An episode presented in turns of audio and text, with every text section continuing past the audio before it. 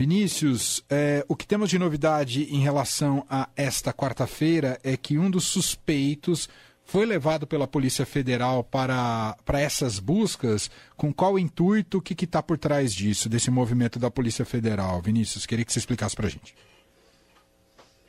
Olha, Manuel, de fato essa é a principal informação do dia. Um dos suspeitos preso, o Amarildo Costa Oliveira, conhecido aqui na região como Pelado, foi levado ainda pela manhã, aqui no, no início da tarde, na verdade, para o local onde são realizadas as buscas ao Bruno Pereira e ao Dom Phillips.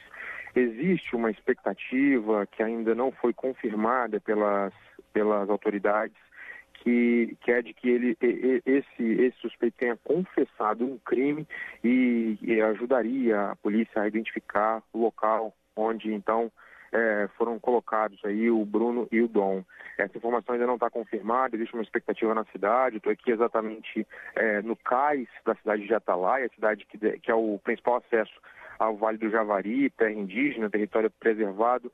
Tem aqui, Manuel, certamente algumas centenas de pessoas e moradores da cidade na né, expectativa sobre o que, que vai vir aqui do rio Itaquaí, do rio Javari, Javari agora nessa tarde. Criou-se aqui, digamos assim, uma, uma tradição, quando a, a luz do dia começa a cair, os policiais, equipes de busca voltam aqui a essa parte da cidade, a esse cais, é, e aí a gente consegue ali ter uma primeira informação sobre quais foram os resultados é, do trabalho durante o dia.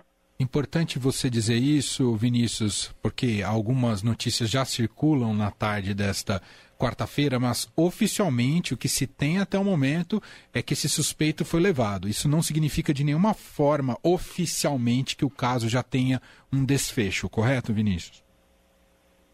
Exato, é, exato, Emanuel. A gente sabe que esse suspeito foi levado para lá há uma expectativa, aquela informação que corre na cidade, que eles realmente é, confessaram crime, mas a gente precisa ainda é, esperar aí alguma uma informação mais oficial das autoridades, porque aqui em Atalaia é uma cidade com uma estrutura bem precária, uma infraestrutura assim bem ruim e as, as, informações todas são concentradas no comitê de crise que é coordenado pela Polícia Federal em Manaus. E aí até muito em respeito à família, dos dois desaparecidos, a gente acha importante também é, ter aí alguma informação oficial sobre o que aconteceu de fato com esses dois, se houve confissões ou não, até para que, enfim, seja aí concedido o devido respeito às famílias e aos amigos dos dois. O irmão do Pelado foi preso ontem, Vinícius? Exatamente, Emanuel. Havia um mandado de prisão contra ele é, e há um mandado de prisão contra uma segunda pessoa que ainda não foi é, localizada. a Polícia Federal e a Polícia Civil passaram o dia fazendo buscas também, cumpriram um mandado de busca e apreensão na casa do Pelado e, perdão, na casa do Dos Santos, que é irmão do Pelado. É, o, Santos, que foi o segundo preso é, no dia de ontem, ele tem uma casa que fica a aproximadamente 400 metros do local onde a mochila do jornalista Dom Phillips foi encontrada amarrada a uma árvore no último domingo. Portanto, aí a, polícia é, fez lá uma série de buscas, investigações em busca do, do Santos, o Ozenei Oliveira, o irmão do Pelado, conhecido como Dos Santos, não localizou ele lá na comunidade ribeirinha, nas margens do rio Itaquaí, e ao voltar aqui à cidade de Atalaia, é, localizou ele numa outra casa, ali, numa casa de familiares, é, numa rua aqui da cidade de Atalaia. Então ele foi preso, ficou ontem na delegacia, hoje à tarde, é, agora há pouco, inclusive, passou por uma audiência de custódia no, no, no fórum da cidade, aqui na região central da cidade, e em seguida voltou à delegacia. Só para o ouvinte ter uma ideia da estrutura aqui da cidade de Atalaia, Manuel, a delegacia aqui da Polícia Civil tem uma estrutura muito ruim, é um delegado pra, com três é, investigadores ali é, de prontidão, ah, os rádios comunicadores da delegacia não funcionam, a, a, porta da delegacia é travada com um cacetete em vez de um cadeado, Nossa. e há ali é, duas celas que cabem quatro presos. Nesse momento, há 11 pessoas detidas nessa, né, nessa, nessa prisão. Nossa, que coisa. Ah, o Vinícius, como linha de investigação em relação a esses suspeitos, o que poderia ou com que a, a polícia está trabalhando com a possibilidade né, desses suspeitos eventualmente terem uh, matado os dois, né, o Phillips e o Dom Phillips e o Bruno Pereira, e aí a motivação seria em relação à pesca ilegal. Essa é a linha de investigação, uma das suspeitas, Vinícius? Essa é uma das suspeitas, sim, Emanuel. Esse, o Pelado e o do Santos são conhecidos aqui pescadores dessa região que costumam é, pescar é, dentro das terras indígenas, que é um território preservado, e como a gente vem discutindo, é uma região que não pode haver pesca lá de não indígenas, porque os indígenas que vivem lá, e são muitos, precisam desses recursos naturais para a própria subsistência, é um território preservado, é, enfim, é demarcado, há uma série de leis federais que impedem a entrada de não indígenas por lá, muito menos a exploração de recursos naturais, como pirarucus, antas, é, ouro, garimpo, nada disso é permitido. Então, e esses aqui são, são conhecidos por entrarem em terras indígenas. Inclusive, Emanuel, a gente tem conversado muito aqui com ribeirinhos, com indígenas, e nos depoimentos que eles prestaram à, polícia e também nos relatos que fizeram a nós, eles apontam que o Pelado, por exemplo, é, já disparou, já deu tiros na base da FUNAI que fica a cerca de duas horas daqui, no entroncamento dos rios Itacoaí e Ituí, é, enfim, onde está a Força Nacional lá, também numa instalação bem, bem tímida. Ele já é conhecido, já tentou. É, indígenas relatam também que já, tenta, já sofreram, é, um pouco não foram atingidos por tiros disparados pelo pelado. Essas são as informações que a gente, que a gente colhe aqui por parte do, dos indígenas e também de indigenistas que trabalham aqui na, na proteção e na preservação dessa área. Muito bem.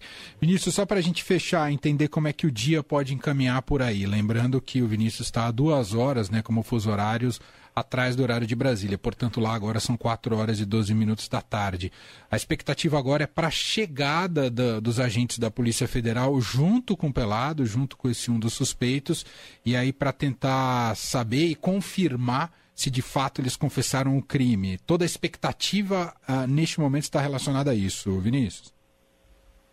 Exatamente, Manuel. Muita gente aqui no cais é, de Atalaia, na expectativa desse é, retorno é, da Polícia Federal, da Polícia Civil, demais agentes envolvidos na busca. Lembrando que hoje pela manhã um cão farejador da Polícia Militar de Manaus chegou aqui a Atalaia, vindo de Manaus é, também foi enviado para a região onde acontecem as buscas. É, a, as informações são muito restritas, não necessariamente os policiais que aqui chegam prestam aqui alguma, alguma informação e fazem um relato sobre o, o, resultado dos trabalhos. Enfim, a gente vai tentar aqui colher alguma informação, mas essa é a grande expectativa do dia. Se houve é, localização de algum objeto, de algum vestígio, de alguma ideia do paradeiro é, dos dois, e, e, é isso. E só para complementar essa questão da pesca ilegal, Emanuel, lembrando que a gente está falando aí de dois suspeitos, são pessoas muito simples, são ribeirinhos que, conhecidos na, na, aqui pela, pela comunidade, pelos indígenas e pelos indigenistas